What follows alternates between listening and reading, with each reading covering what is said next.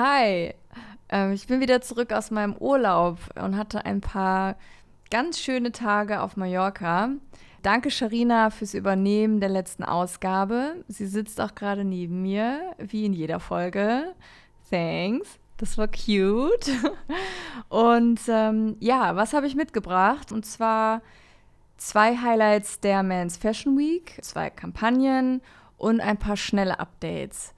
Viel Spaß mit der siebten Folge von What's Hot. Womit starte ich, wenn nicht mit Louis Vuitton?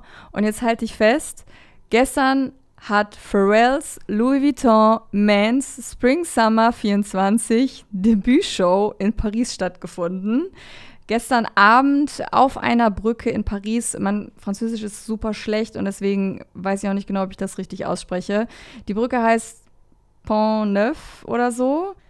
Pharrell Williams, wie die meisten wahrscheinlich wissen, ist der Nachfolger von Virgil Abloh und dementsprechend sind die Fußstapfen sehr groß und alle waren sehr gespannt, was er auf die Beine stellen wird. Was die Gäste betrifft, da hat ähm, die Vogue Runway das eigentlich ganz gut auf den Punkt gebracht. Ähm, die haben geschrieben, is this a fashion show or the Grammys? Und dem stimme ich auf jeden Fall zu, denn anhand der Posts und Clips, die ich gesehen habe, hätte es definitiv eine Musikveranstaltung sein können. Da waren Beyoncé, Jay-Z, Zendaya, LeBron James, Rihanna, ASAP Rocky, Megan Thee Stallion, Tyler the Creator, Willow Smith, Jaden Smith und viele, viele mehr. Ich verlinke dir auch noch mal ein paar Bilder in den Newsletter. Und ähm, ja, was war die Idee der Show? Eröffnet wurde die Show mit einem Kurzfilm und äh, darin war auch ein Künstler zu sehen, dessen Werke ebenfalls in der Show gezeigt wurden. Das heißt, äh, Pharrell machte eigentlich da weiter, wo sein Vorgänger auch aufgehört hat und brachte viel Kultur in seine Show ein. Die Hauptbotschaft war die Neuerfindung des visuellen Labels des Hauses. Zum Beispiel hatte das Schachbrettmuster neu interpretiert. Er hat für die Kollektion ja mit mehreren Künstlern zusammengearbeitet. Ähm, daraus ist dann auch das gepixelte Camouflage entstanden, das Louis Vuitton Digitalized Camouflage nennt zur Performance, also während der Show hat schon ähm, ein Chor gesungen und dann sind auch noch Pharrell und Jay-Z aufgetreten. Also den musikalischen Einfluss, äh, den Pharrell hier mitbringt als Produzent, Sänger, Rapper, Songwriter, der ist definitiv nicht von der Hand zu weisen. Kommen wir jetzt zum zweiten Highlight. Und ich finde ganz cool, dass sich das Modehaus Berlin ausgesucht hat, wenn man einmal mal guckt, wo sie in den vergangenen Jahren waren.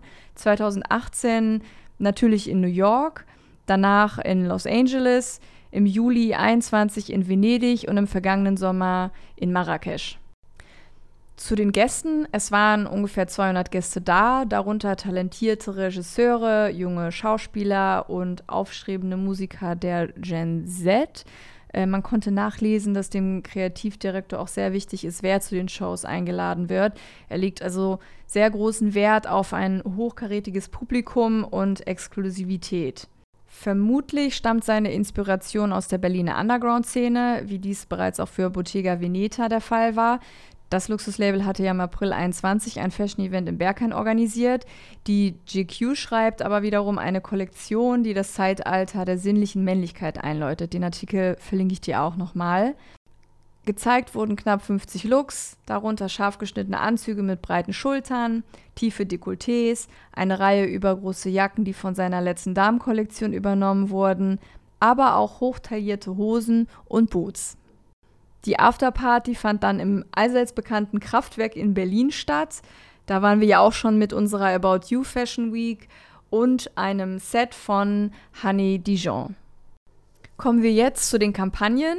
Da habe ich dir die Diesel Pride Campaign mitgebracht.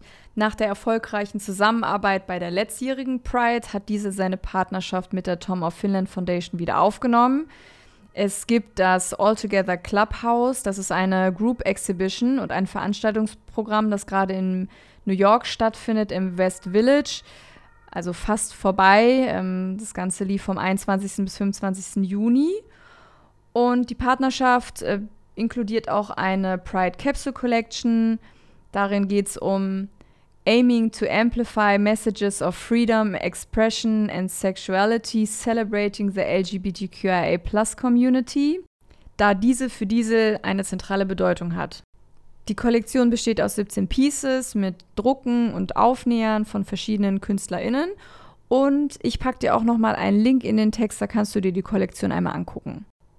Die zweite Campaign News kommt von The Female Company. Wie ihr spätestens seit der Folge wisst, in der ich über meine Experience auf der OMR gesprochen habe, bin ich ein sehr großer Fan von The Female Company. Vielleicht nochmal für diejenigen, die hier neu sind. Sie verkaufen Periodenunterwäsche, Biotampons und andere Produkte für Frauen und machen Marketing auf eine ganz wundervolle und erfrischende Art und Weise.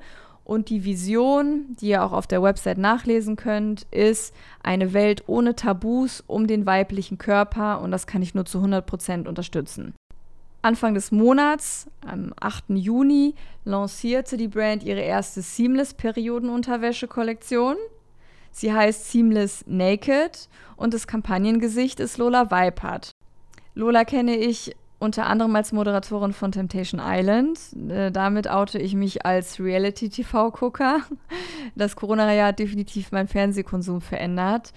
Ähm, ja, und die Kollektion besteht aus verschiedenen Schnitten, verschiedenen Saugfähigkeiten, Größen von 32 bis 56 und vier verschiedenen Shades. Der Cast ist auch mega und uns nicht ganz unbekannt, so haben wir mit Sayuri schon mal zusammengearbeitet. Sie hatten wir bei unserer Inhouse-Kampagne Big Bang aus dem Cool Kids Department dabei. Das Video verlinke ich dir auch nochmal. So, als nächstes habe ich noch ein neues Feature von IG für euch den Broadcast Channel, der Mitte Juni ausgerollt wurde. Falls du dich jetzt fragst, was ist der Broadcast Channel?